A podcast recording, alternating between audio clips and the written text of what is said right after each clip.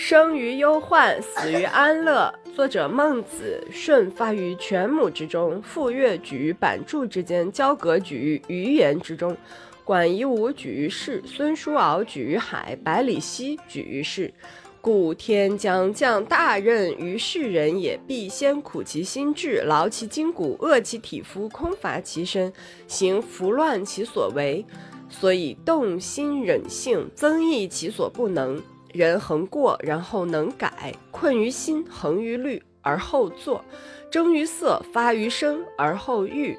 入则无法家服饰，出则无敌国外患者，国恒亡。然后知生于忧患，而死于安乐也。